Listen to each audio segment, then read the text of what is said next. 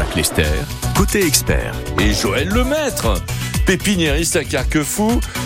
On s'est dit bonjour, mais on va le refaire. Bonjour, Alors, Joël. bonjour Jean-Jacques. voilà. Bonjour Joël, merci de te déplacer quand même comme ça dans nos studios tous les dimanches. Voilà, mais c'est un plaisir de vous voir. Oui, puis à chaque fois tu amènes euh, donc des fleurs là et ça, ça, franchement, ça fait du bien au cœur. Hein. voilà, du baume au cœur. Comme quoi, c'est indispensable les fleurs. Ah ouais, vraiment là. Alors il nous en amène euh, vraiment des, des fleurs assez particulières hein, quand même. Il faut bien le reconnaître. Il y en a une euh, là orange par exemple, hein, Oui. qui est du côté des Géraldines à l'accueil. Voilà. Et c'est quoi alors, Alors, c'est un canard. Ah oui, c'est Un quoi canard, c'est- ça vous donne une fleur vraiment de bon. euh, Oui. Alors, c'est un rhizome qui se développe avec des grosses feuilles. Et là, ce sont des feuilles panachées qu'il a, celui-là. Ah, Et puis, euh, il vous donne une, euh, une hampe florale assez importante, assez grande. La, la preuve, on le voit là ici. bah oui. c'est Et puis euh, donc avec des couleurs orangées, mais il doit en exister également parce que ça c'est dans mon jardin hein, tout simplement. Ah, D'accord. Et, euh, et donc il doit en exister en rouge, en jaune également. Enfin il y a plein de plein de choses où on peut découvrir. Il y a plein de choses à redécouvrir encore. Mais oui, euh, c'est le magicien des plantes qui est avec nous jusqu'à 10 heures quand même. Profitez-en puisque euh, il peut régler vos problèmes justement que vous pouvez rencontrer aussi bien d'ailleurs euh, des plantes en intérieur que dans le jardin et même le potager. Vos experts sont au jardin. C'est comme ça le dimanche matin entre 9h et 10h avec Joël Lemaître, pépiniériste à Carquefou. Jean-Jacques Lester, côté expert. Joël, euh, nous avons Janine avec nous à Nantes. Euh, Bonjour Janine. Euh, bonjour Jean-Jacques et bonjour Joël. Bonjour. Qu'est-ce qui se passe avec votre lilas des Indes Alors, le lilas des Indes qui est au milieu de la pelouse du, du jardin collectif ne veut rien savoir. Ah. Il n'y a aucune fleur depuis, alors je crois que c'est le tro- deuxième ou troisième été qu'il est planté. Et il ne fleurit pas du tout. Donc, euh, je voudrais savoir euh, ce qu'il faudrait lui faire. Alors est-ce qu'il pousse par contre? Ah, par contre, un, un bel, c'est un arbre sur pied, là, sur tige. Ah, bah, il est beau, il est bien vert, il a des belles feuilles. Alors donc euh, par rapport à tout ça, la pelouse elle vient jusqu'au pied du Lagerstremia, du, du, du lilas des Indes ou pas? Bah, pratiquement, oui, Oui. pratiquement. Bon, ça me donne des petites pistes. Et autrement, le terrain dans votre secteur doit être un terrain assez lourd. Ah, bah, aucune idée, parce que c'est le, ter- le terrain de la, du jardin de la collectivité, donc c'est sûrement des terres de, des terres de, de remblai. D'accord, ok. Alors donc euh, ça me donne un petit peu de piste parce que j'en ai aussi chez moi, mais je suis dans un Ah. terrain plutôt léger, très souple, Oui. riche en matière organique, si vous voulez.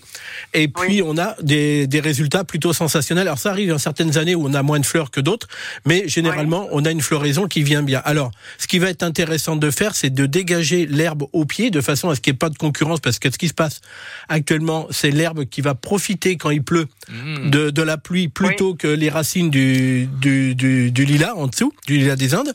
Alors ça, c'est une Ouais. première chose. La deuxième chose, ça sera de rebêcher, de ramener soit du terreau ou éventuellement un petit peu de sable de rivière avec, de façon à alléger votre sol, le rendre un petit peu plus souple pour que l'eau puisse mieux pénétrer. Et puis éventuellement, pourquoi pas un petit peu de paillage de façon à ce que l'eau pénètre bien et reste bien fraîche. Et pour l'année suivante, en principe, euh, en toute logique, on aurait, on aura le- les bons atouts pour que ça fonctionne. Il prend bien le soleil, autrement où il est. Ah, il est au milieu d'une pelouse, il a le soleil du matin au soir. Bon, donc on a déjà un point de bon. Maintenant, avec un peu d'allègement de tout ça, ça devrait rouler. Et est-ce qu'il faut lui mettre de l'engrais quand même? Alors attention à l'engrais. Euh, l'engrais, si vous, Attention. oui, oui, attention. C'est pas que je suis contre, bien au contraire, mais euh, surtout euh, assurez-vous que le sol soit bien frais quand on positionne de l'engrais, parce que si on met de l'engrais sur une terre qui est trop sèche, on a, et, et on amène un petit peu d'eau après, Hmm. c'est la, c'est la brûlure d'estomac assurée, quoi. Voilà, faut pas. Donc, c'est, trop, oui, hein. il faut d'abord arroser avant de mettre l'engrais. hein. Voilà. Alors ouais. souvent, le- la préconisation que je fais, c'est qu'on arrose pendant une dizaine de jours.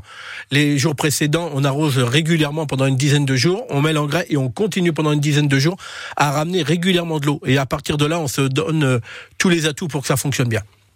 Voilà. Janine.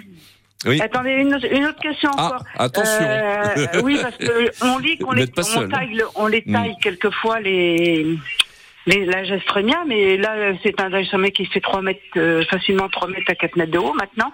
Est-ce que ça se taille le bout? Alors ça se taille très très bien. Alors souvent c'est après la période de floraison ou avant le, le printemps si vous voulez. Eh bien on taille toutes les brindilles. Et puis à partir de là ça repart et ça refait de très très belles fleurs. Voilà, Janine.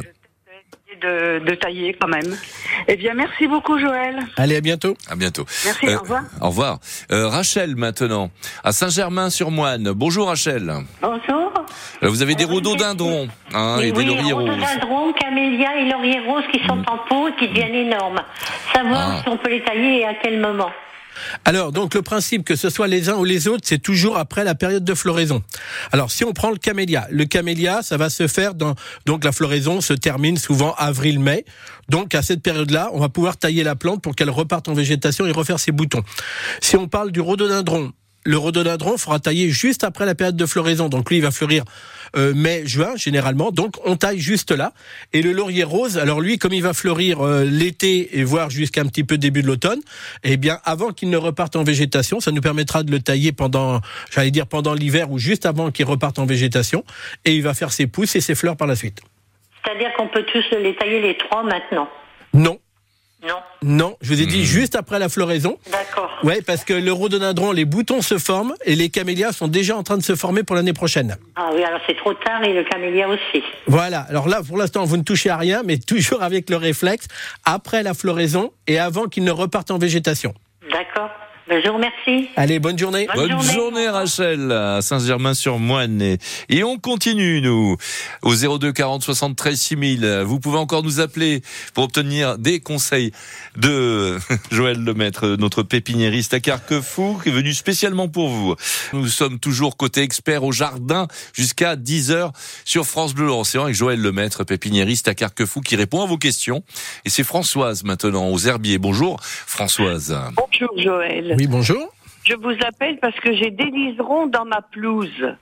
Et ces liserons montent dans mes astromères. Alors, comment s'en débarrasser? Alors ça, c'est pas la chose la plus évidente. Alors le liseron, ce qu'il faut, c'est éviter, il faut, faut l'empêcher de pousser en fait. Hein, c'est la meilleure des solutions. Donc Oui. c'est-à-dire que dès qu'il a tendance à lever, on est, on fait en sorte de, de l'empêcher de pousser. Donc on le, on le, on l'arrache tant bien que mal, c'est qu'à de le dire. Et au fil du temps, bah, il faut que le reste de la végétation reparte bien. Alors le, le liseron, il est là en ce moment, il va pas être là dès l'hiver prochain, il va disparaître et ainsi de suite. Mais surtout, Ah bon empêchez-le de pousser. Alors comme il y a les astromères à côté, je peux pas trop vous dire de mettre des produits parce que ça c'est plus délicat. Oui, oui. Mais alors, il peut tenter. Alors, euh, où il y a du liseron et qu'il n'y a pas d'herbe ou qu'il n'y a pas de, de plantes à côté, vous pouvez essayer avec euh, des, des désherbants foliaires comme euh, euh, oui, des désherbants de contact qu'on appelle, euh, à, à base de pélargonium ou à base de même d'ail, des choses comme ça. Vous, vous pouvez passer ça, mais il faut passer régulièrement pour empêcher la plante de pousser. Oh, D'accord. Il y avait une autre chose aussi, tant que j'y pense, euh, c'était de la bouillie d'ail. Donc, euh, donc euh, de l'ail, oui, ça me fait penser, j'ai essayé des choses Ouais. comme ça. Ah oui Ah, Euh, donc euh, du désherbail entre autres, j'avais testé Mhm. là-dessus. Mais il faut prendre vraiment le- la plante quand elle est vraiment tendre, et puis ne pas toucher par contre les plantes à côté. d'accord. Merci beaucoup de votre bon conseil. Ah Bah, bah. de rien. Eh oui, formidable. Formidable, Joël. Au revoir. Euh, au revoir, Françoise, aux herbiers. Euh, Grégoire, donc, à La Roche-sur-Yon. Bonjour, Grégoire. Oui, bonjour à tous les deux et à Oui. tous. Euh, je Bonjour. vous, vous contacte parce que j'ai dû malheureusement euh, euh, euh, ratiboiser à ras du sol un albizia ombrella qui euh, euh, se, se, se plaisait pas et qui probablement, enfin, était dans un sol trop lourd. Et là, il est en train de faire des rejets depuis que je l'ai coupé il y a deux mois. Je voulais savoir si ces rejets, alors l'idée c'est de n'en garder qu'un, va être un, un albizia euh, de la variété Umbrella, euh, équivalent à celui que j'avais planté. Alors c'est pas certain dans la mesure où tout dépend à quel niveau il avait été greffé, puisque Ombrella, c'est on le greffe sur un sur un pied, euh, j'allais dire euh, d'origine albizia tout simplement. Donc il est fort probable qu'on aura une la variété type, le, le type, mais non pas l'Ombrella. D'accord, à fleurs plutôt euh, rose et non rouge. Alors, Voilà, exactement. Et puis la forme euh, peut-être un petit peu différente au niveau de son développement. Mais euh, donc en toute logique, je dis bien en toute logique, on, on devrait on devrait pas avoir la même chose. D'accord, ok, ça Voilà. marche. Bonne, bonne journée, merci. Bonne journée, Grégoire, hein, à La Roche-sur-Yon. Côté expert sur France Bleu Loire-Océan. Le dimanche, entre 9h et 10h, nous répondons à vos questions en direct. Si vous avez des soucis avec vos plantes, n'hésitez pas. 02 40 73 6000. C'est Joël Lemaître, pépiniériste à Carquefou, qui s'y colle. Il y a Denise à Saint-Brévin-les-Pins. Bonjour Denise. Bonjour Joël. Oui, bonjour. Oui, alors moi, ça serait, j'ai trois amaryllis. J'en ai deux qui ont fleuri l'année dernière et l'autre qui est, qui est mort. Oui, alors celui Et qui est mort, on ne peut rien faire. Pardon celui qui est mort, je vais rien pouvoir faire. Ah ben non, non, bien sûr, non. Mais comment euh, les deux autres, ils sont tous en feuilles et cette année, ils n'ont pas fleuri. D'accord. Et vous les avez depuis quand? Oh, il y a un moment qu'on les a, Claudin. Oh oui, un moment qu'on les a, oui. Oui. euh, euh, alors, bon, on va essayer de trouver une solution, ce qui n'est pas toujours évident, parce que chacune des plantes... euh, Il y a combien de temps qu'ils sont dans le pot en question? Dans le pot, oh ben il y a au moins deux ans, hein. D'accord. Alors, ce qui va peut-être pouvoir être fait, euh, on va donner quelques pistes, hein, parce que c'est pas toujours évident. Les, les plantes, elles ont aussi leurs caprices. Donc, euh, déjà, si le pot est un petit peu à l'étroit pour la plante elle-même, ça serait de le rempoter dans un pot un peu plus grand, ce qui ne lui fera pas de mal de ce côté-là. Il y a une autre chose également. Souvent, les plantes, il faut qu'elles passent par une période de froid pour pouvoir repartir et boutonner convenablement. Donc, on va essayer de voir. Elles sont toujours en extérieur ou elles passent en intérieur par moment? Alors maintenant, parce qu'il a plu, alors je les ai mis dehors, D'accord. Et autrement, vous les aviez à l'intérieur à l'intérieur. D'accord. Alors ce qui va essayer, alors ce qui pourrait peut-être être fait, c'est de les garder dans un endroit plus plus frais, comme on a actuellement, si vous voulez, par rapport à l'extérieur. Ils vont passer à un moment donné où la température va être un petit peu plus basse, sans pour autant être gé- gélive. Et à partir de là, vous les re-rentrez euh, à la maison. Et là, vous devriez avoir une végétation qui va pouvoir fruct- euh, bah, fleurir plus facilement. C'est une piste que je vous donne, hein, je la maîtrise pas. hein. Oui, d'accord. Entendu. Bon, bah voilà. Vous allez pouvoir tester vous tout ça. aussi pour les comment les ah, comment les ah, non non non non ce qui est dehors là dans le pot. Ouais, là, des- Denise a un souffleur. les- donc les oh comment ça s'appelle oh, Euh, oui. Bon bah il faut, faut, faut avancer là. les oh Ah Non, bah, vous nous rappellerez, et puis on, on, Ben on oui, parce que ensemble. vous savez, a- euh, voilà, l'émission s'arrête à 10 heures. Il y a déjà pas mal de personnes qui nous appellent pour avoir eux aussi leurs conseils. Nous avons Marie par exemple, qui est à Fer- Ferrel. Bonjour Marie. Bonjour Joël, bonjour Jean-Jacques. Oui, bonjour. Je suis ravie de vous avoir parce Bien. que j'ai des petits problèmes avec mes ostins, Joël. Oui, alors dites-moi. Alors, euh, j'en ai en pleine terre et j'en ai en poté, enfin en, en grosse euh, pote. D'accord. Et puis, ils jaunissent, les feuilles jaunissent. Bon, là, ça y est, la, la floraison est passée. Les feuilles jaunissent et elles sèchent elles sont toutes trouées. Alors, aussi bien sur ceux qui sont en pot que ceux qui sont en pleine terre. Oui, bah, ceux qui sont en pleine terre, je les ai complètement coupés parce que les feuilles étaient minables. C'était vraiment très très moche. Donc j'ai coupé à ras Ah. et je verrai bien, je pense qu'elles vont repartir. Oui, vraisemblablement. En principe, c'est comme ça que ça se passe. Donc, euh, c'est bon. Alors, qu'il y ait euh, des morsures, bah, des morsures. J'appelle ça des morsures s'il y a- il y a des trous dans les fleurs, dans les feuilles, pardon. Bon, souvent, il y a des passages de limaces, d'escargots, enfin, toutes ces petites bestioles-là. Et puis, des fois, des insectes hein, aussi, ça arrive, Ah. qui vont fondre des, des trous dedans. Donc, euh, ça, je dirais, le trou en soi, ça n'empêche pas la plante de pousser, ça l'empêche pas, ça continue comme ça. Alors, là, par contre, vous me disiez, elles ont jauni. Elles jaunissent et puis après elles sèchent. Elles D'accord. se recro- recroquevillent, bien sûr. Alors, il y a, alors, il y a peut-être un autre phénomène. Alors, bon, on, on passe tous les caps là en ce moment parce que tantôt c'est chaud, tantôt c'est sec, tantôt c'est mouillé. On a un petit peu toutes les variations. Donc, ce qu'il faudrait quand même regarder malgré tout, parce que euh, quand je suis tous les jours dans les plantes, je vois que je me fais avoir chaque jour ou presque. Ah. Euh, c'est de, de vérifier quand même la fraîcheur euh, du sol, que ce soit dans votre peau ou dans le en pleine terre. Parce que des fois en surface, on a l'impression que tout se passe bien, et finalement en profondeur, on est plus sec qu'on croit. L'autre jour, j'étais en train de bêcher pour mes pommes de terre, pour vous dire, c'est juste une parenthèse, la terre était plus sèche que je ne Donc euh, à vérifier quand même par rapport à ça. Et puis, bah, ce qu'il faut quand même pour les ostas et autre chose, c'est quand même si on a la possibilité d'avoir une terre assez souple, donc des fois de ramener un peu de matière organique avec tout ça, et ça peut aider. Donc terre souple, fraîcheur constante, régulièrement, et puis bah, ça pourrait expliquer le fait que la feuille jaunisse, qu'elle sèche complètement, et puis bah, là, le fait d'avoir taillé, bah, ça va permettre à la plante d'avoir moins à nourrir, et elle va repartir facilement. Voilà Marie. J'ai pas de problème, mais ce qui me suffit, c'est, c'est Ah. mes feuilles qui jaunissent dans mes potes. Et, et je pense qu'elles manquent pas d'eau, mais parce qu'elles sont en, bien exposées. Et, et il y a- je vois bien que la terre est bien, bien mouillée. Peut-être qu'il y a trop d'eau aussi. Euh, souvent, c'est les mêmes symptômes. Et oui, c'est ça. Alors c'est pour ça que je parle toujours de maintenir frais, ça veut pas dire tremper, mais euh, euh, surveiller quand même de près, parce que moi le premier, je me fais assez avoir. Alors ils sont au soleil ou ils sont plutôt à l'ombre, là, les pots Euh, les peaux sont euh, euh, bah, mi-soleil, mi-ombre. Alors, euh, sur, surveiller. Ben, je, je- c'est à vous de regarder maintenant. C'est plus à moi de le faire. Vous regardez, vous surveillez ça. Une chose, quand vous arrosez, si l'eau pénètre instantanément, bah, vraiment instantanément, c'est que c'est frais. Si l'eau met du temps à pénétrer, c'est qu'en profondeur, c'est sec. Ah, D'accord. Donc là, voilà, la, petite la que- piste est là, vous allez pouvoir travailler avec tout ça. bah oui. Et puis, de- de- de- une petite question aussi. Ouh. On, on m'a offert un petit bouchina. Oui, ça me dit quelque chose, ça, mais je sais plus. Dites-moi. C'est c'est une grande plante, enfin une plante. Une, euh, ça fait un peu comme un arbuste et ça fleurit bleu. C'est c'est magnifique d'ailleurs. D'accord Mhm. C'est magnifique. Mais il est un peu, euh, il est en pot actuellement parce qu'il y a 15 jours qu'on me l'a offert.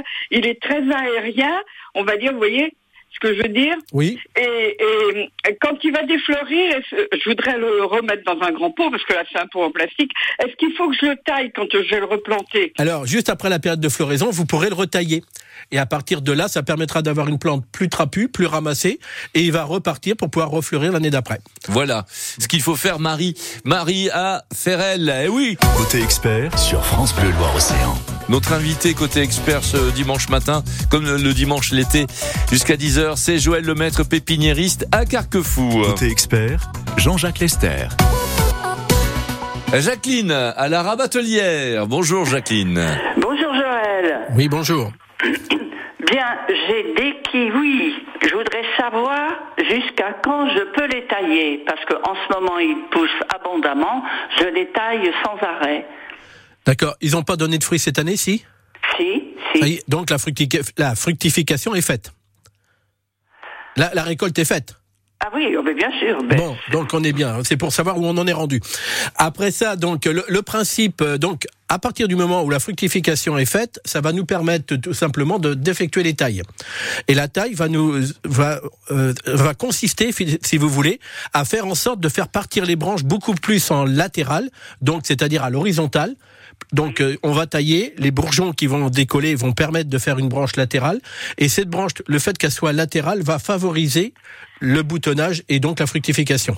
Ah oui, il faut que la branche soit latérale. Voilà, parce que plus elle partira à la verticale, plus la sève est, est là pour aider la plante à pousser. Voilà. Donc la plante, elle pense à se développer, alors qu'autrement, bah, elle, euh, elle sait qu'il faut qu'elle travaille un peu mieux de, de ce côté-là autrement. Donc euh, voilà, le principe, il est là. Donc à partir de là, bah, vous allez pouvoir euh, jongler avec tout ça. Ouais. Ah oui, il Oui. faut Et oui, il faut. latéral. Bon, je vous remercie de votre conseil. Voilà, allez, Allez, bonne journée. À la rabatelière. Au revoir. C'est René à la Châtaigneraie. Bonjour René. Oui, bonjour, euh, toutes mes félicitations pour votre euh, donc euh, information là, mais moi personnellement, je voulais vous parler des côtes de bled. J'ai Oui, des côtes de bled dans une serre qui se sont desséchées, donc les feuilles pour le tronc, et maintenant j'en ai dans, dans mon jardin qui font également la même chose. C'est-à-dire que les feuilles blanchissent, alors je sais pas si c'est des coups de soleil ou autre, ou ça vient du terrain, j'ignore. C'est pour ça que je vous demande vos Alors, conseils. alors euh, on va on va on va supposer hein, de là à dire qu'on va déter- déterminer la réalité et le problème, c'est pas toujours facile. Alors quand elle est en serre, qu'on ait pu avoir du blanchiment sur les feuilles par rapport à des excès de chaleur, il y aura rien d'impossible. Euh, c'est une piste. Hein. Euh, par contre, une chose qu'il faut bien regarder, c'est d'avoir une fraîcheur au niveau du sol qui soit régulière. Parce que si on est tantôt sec, tantôt humide, c'est ce qui pourrait expliquer les dessèchements assez rapides. Et en extérieur, malgré que, alors je sais pas si vous avez eu beaucoup de pluie ces derniers temps, mais euh, on a eu des passages de trop sec, trop chaud vraisemblablement, toutes ces variations brutales peuvent favoriser. Et puis il y a une autre chose qui me passe par la tête, euh, c'est c'est par rapport, alors là dans votre serre ça ne devrait pas, mais en extérieur ça peut arriver. Euh, c'est qu'en fait on a eu des températures qui se sont avoisinées dans les environs de 20 degrés, des, des- de la chaleur, euh, à- bah, de, de l'humidité avec ça, et donc on, ça peut être l'ouverture. Alors là je, je vois pas la plante donc c'est délicat, mais à des maladies comme le comme le odium par exemple. Donc euh, voilà, c'est les pistes que je peux vous donner. Donc maintenant, on regarde si euh, le, le sol est relati- euh, garde bien sa fraîcheur en permanence.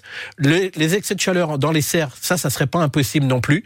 Et puis, bah, le fameux, les fameux odiums qui ont pu se développer sur ce type de plante comme sur d'autres. Vous avez suivi Alors, euh, Oui. Parce qu'habituellement, on n'a pas ça, dans, enfin, dans mon jardin, je n'avais jamais remarqué ça. Euh, dans la serre, c'est normal parce que la température monte jusqu'à 35-40, Oui. mais à l'extérieur, ça m'est jamais arrivé. Non, mais par contre, on a des variations de très, très, très importantes. euh, bah, surtout cette année, on a des yo-yo. beaucoup plus de yo-yo que d'habitude et donc ça peut apporter ce genre de- de- d'événement. Mais Enfin, je vous donne que des pistes, hein, c'est tout ce que Mm. je peux vous faire. Voilà. Une bonne chose. Ah Bon, en, en vous remerciant. Allez, à Allez, bientôt. Puis, René. on, on- on les mangera quand même parce qu'elles sont peut-être un peu plus dures. Les... Mais par contre, on mangera pas les feuilles. Bah voilà, si elles sont sèches, ça va être loupé là. Eh oui. Ah oui, c'est loupé pour les feuilles. Hein, voilà. Allez, bonne journée. Bonne journée bonne à la journée, Châtaigneraie. Côté expert sur France Bleu Loire Océan.